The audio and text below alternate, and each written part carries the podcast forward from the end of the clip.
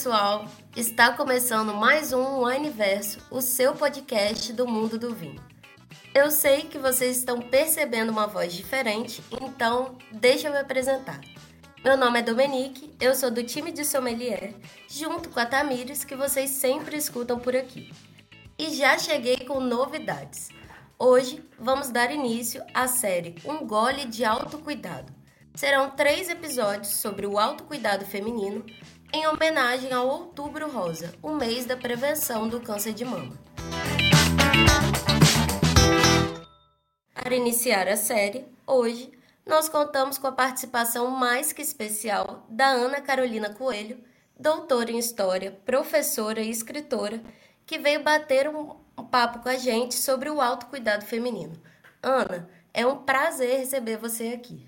É um prazer é, ter recebido esse convite. Fico muito feliz, espero que essa seja a primeira de muitas vezes.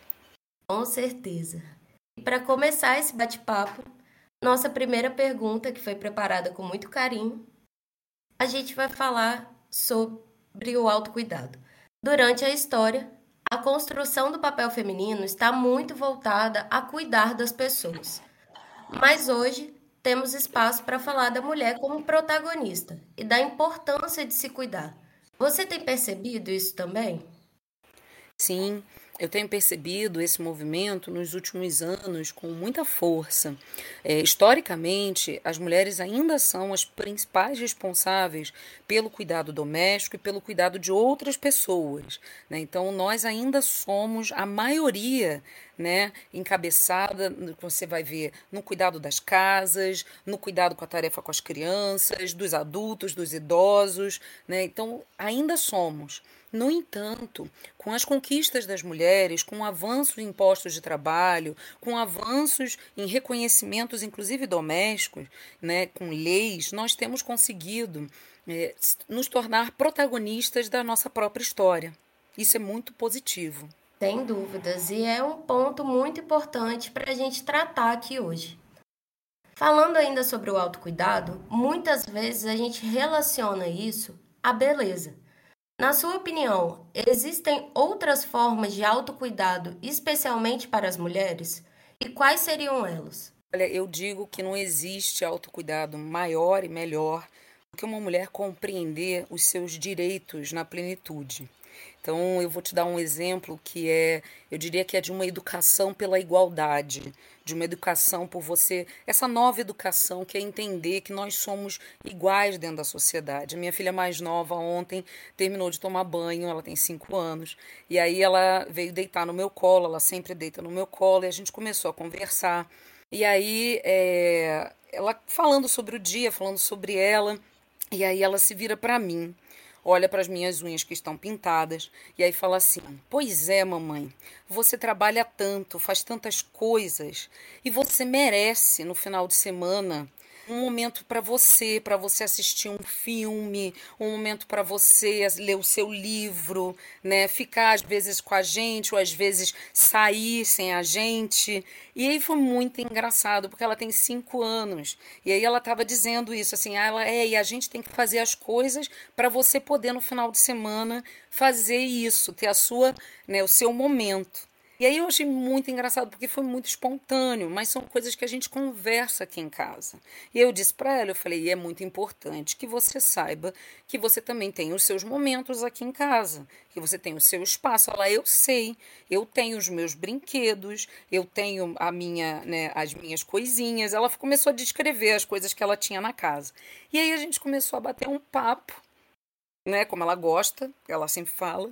E eu estava brincando, porque brincando a gente foi tá ensinando os seus espaços. O espaço de autocuidado é esse espaço do definir quem você é na sociedade. É, as pessoas falam, ah, é dizer, botar limites, é isso, é aquilo, mas é se definir livre de padrões, livre de expectativas, livre de, ah, eu tenho que ser uma esposa, ou eu tenho que ser uma filha, eu tenho que ser uma mãe tal, do jeito como a pessoa pensa. Não, eu tenho que ser do jeito que eu defini. E, obviamente, respeitando a minha comunidade. Como ela pensou, eu tenho que fazer coisas para que a minha mãe possa fazer coisas e todas nós, nós duas na casa possamos ficar felizes. Olha que legal. Então, no final das contas, esse autocuidado é um cuidado meu, mas que eu estou ensinando para ela, e ao mesmo tempo ela está entendendo que tem que também cuidar de mim e ela cuidar dela. Olha que louco e que legal. Então, o autocuidado, ele se define quando a gente se coloca protagonista da nossa própria história, que é o que eu faço aqui em casa, que é o que eu faço em sociedade. Muito legal. E é muito bom ver já esse pensamento em uma menina tão nova e a gente já vê como as coisas estão mudando. Dentro dessas diferentes formas de autocuidado, a construção de carreira e a educação financeira são muito importantes para o investimento em si como mulher. Você considera esses dois pontos também como autocuidado e por quê? Eu considero fundamental, porque uma mulher livre, como eu falei, independente, que sabe quem ela é, que cuida de si, que cuida das suas coisas, que tem é, é, faz as suas escolhas de uma maneira é, sem depender de ninguém, ela é uma pessoa que principalmente sabe lidar com os seus gastos, sabe lidar com a sua vida pessoal ela é independente financeiramente. Isso não significa que ela não tem uma comunidade, isso não significa que ela não tem um parceiro, uma parceira, enfim. Não significa que ela não está vivendo com, né, com alguém, que ela não está dividindo as contas de repente na casa dela, mas significa que ela sabe né, o quanto que ela tem, o quanto que ela gasta, projeta, consegue investir, consegue ter né, um clube do vinho, consegue é, comprar, é, fazer uma uma, um box de, de, de beleza, comprar um spa day, né, para poder se, porque se uma, isso são coisas que a gente só consegue fazer, só consegue comprar quando a gente planeja o dinheiro, né, porque senão você se endivida. E aí você tem que ensinar isso. E ensinar isso, ensinar quanto custa, quanto uma coisa custa. É, esses dias eu estava também conversando aqui em casa exatamente sobre isso. Uma coisa é o valor de custo, outra coisa é o valor de venda. Porque no valor de custo tem o custo do produto, mas o valor de venda tem o seu trabalho, tem o, o quanto você investiu de vida ali.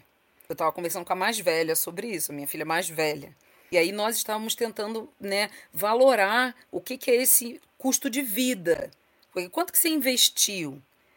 Né? Nós estávamos falando sobre venda de brigadeiro. Ela queria vender brigadeiro para pagar uma coisa para ela. E aí nós começamos a falar. Eu falei: você sabe fazer? Você fez algum curso? Você investiu tempo nesse curso? Ela, ah, mãe, eu queria sua ajuda. Eu falei: pois é. E aí nós começamos a valorar esse tempo. É o tempo que a pessoa investiu. Eu acho que você, como sommelier, sabe melhor do que ninguém que é um, um tempo de vida que a gente investe no estudo que a gente tem para poder é, colocar o custo do quanto que é um curso, do quanto que é um brigadeiro, do quanto que é um vinho, do quanto que é qualquer produto. E aí isso faz parte de uma educação que a gente tem que ter para a gente poder compreender quanto é que vale o nosso trabalho e quanto é que vale o trabalho dos outros que a gente contrata. Com certeza, todos esses pontos a gente cresce Quanto mais a gente pensa nisso, quanto mais a gente estuda, quanto mais a gente investe na gente, a gente acaba crescendo, né? E ajudando no nosso próprio desenvolvimento. Acho que outro ponto também que é importante, casa muito com essa conversa, é o desenvolvimento também da nossa autoconfiança e o amor à sua própria companhia. Para mim, hoje, um date comigo, um momento comigo de autocuidado é abrir um vinho que eu gosto, um vinho que eu guardo para uma ocasião especial, que vai ser uma ocasião comigo. Então eu abro um vinho, vejo uma série que eu gosto, ou então vou cozinhar um prato que eu queira comer, ver uma série. É um momento realmente de me amar e ficar feliz com a minha própria companhia. Você tem algumas dicas assim para quem quer aproveitar mais a sua própria companhia e desenvolver esse hábito na rotina? Olha, então juntando com a sua primeira pergunta, sendo uma coisa bem histórica, lembra vocês aí que estão ouvindo a gente que a gente tem o costume, né, de ter aquela, a sua avó tinha aquelas taças que só eram colocadas na mesa quando chegava a visita, aquelas xícaras que só eram colocadas à mesa quando chegava a visita. Que tal você ser a sua visita? Que tal você né, se colocar no papel tão especial quanto a visita? Que tal você começar a se tratar com aquela, com aquela visão, porque as mulheres, historicamente, elas nunca se colocam no lugar de alguém que merece, especial, elas não são prioridades de si. Então, ah, eu deixo para depois. Eu compro para todo mundo alguma coisa no supermercado, mas eu falo, e aí, você comprou o que para você? Ah, não, beleza, eu compro o que, como que todo mundo estiver comendo. Né? O vinho. Não, eu, eu, eu, vou tomar esse daqui mesmo. Aí a pessoa toma o, o vinho que sobrou e não o vinho que ela separou para ela. Né? O creme é creme que tiver, eu compro mais baratinho, eu compro mais é, é, simples. Então, não, se coloque como visita de si. Como é que você faria se você fosse, né? Eu hoje vou ser a minha visita. Então, o que, que você vai oferecer para essa pessoa comer? O que, que você vai oferecer para essa pessoa beber? Que filme você vai querer que ela assista na sua casa? Em, em, que ambiente você vai querer? Como é que vai ser a sala? Você vai colocar flores? Você vai é, oferecer um livro para ela ler? Você vai né, ligar o ventilador ou ligar o ar-condicionado? Você vai oferecer que água? Em que taça?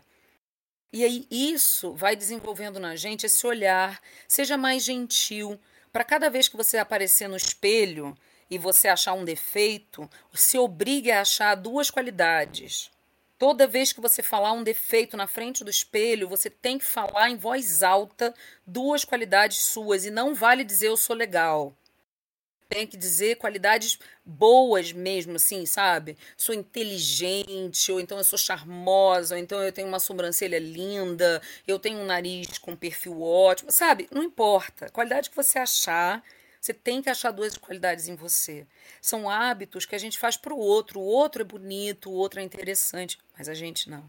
Então, esse date com a gente, ele é um date que começa quando a gente acorda para essa ideia de que a gente é prioridade. Então, eu, eu proponho isso, um brinde a nós sermos a nossa visita especial de nós mesmas. Até me arrepiei. Com certeza é esse o ponto do autocuidado mesmo, de colocar a gente como prioridade, de realmente trazer a gente como protagonista das, das nossas próprias histórias e realmente dedicar um tempo a si, investir em você, investir no seu futuro, investir no momento especial, não deixar o melhor vinho somente para visita, mas para você aproveitar o momento com você. A gente quer lembrar também que outubro é o mês da prevenção do câncer de mama e nesse mês estamos com várias ações especiais em parceria com a Unacan. Espero que vocês confiram mais detalhes com a gente nas nossas redes sociais e aproveitem que a gente vai ter ainda muito conteúdo, especialmente sobre autocuidado feminino. É isso. Foi um prazer te ter aqui, Ana Carolina. Realmente a gente amou esse bate-papo e espero que todo mundo que esteja escutando aproveite muito essa mensagem. Agradecida.